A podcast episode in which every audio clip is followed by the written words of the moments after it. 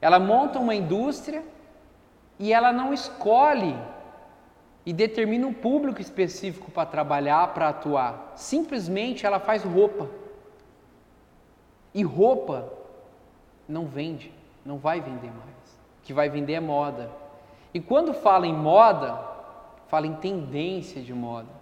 E quando fala em tendência, existe gosto, comportamento, interesse, pessoas. E cada pessoa tem um comportamento e um interesse diferente.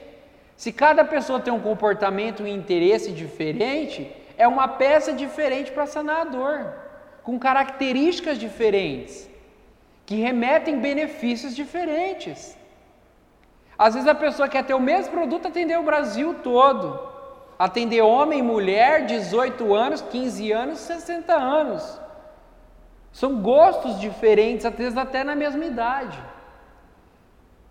Então, as pessoas erram porque elas simplesmente não entendem a tendência, os comportamentos para tomar a decisão do que produzir ou do que comprar para revender.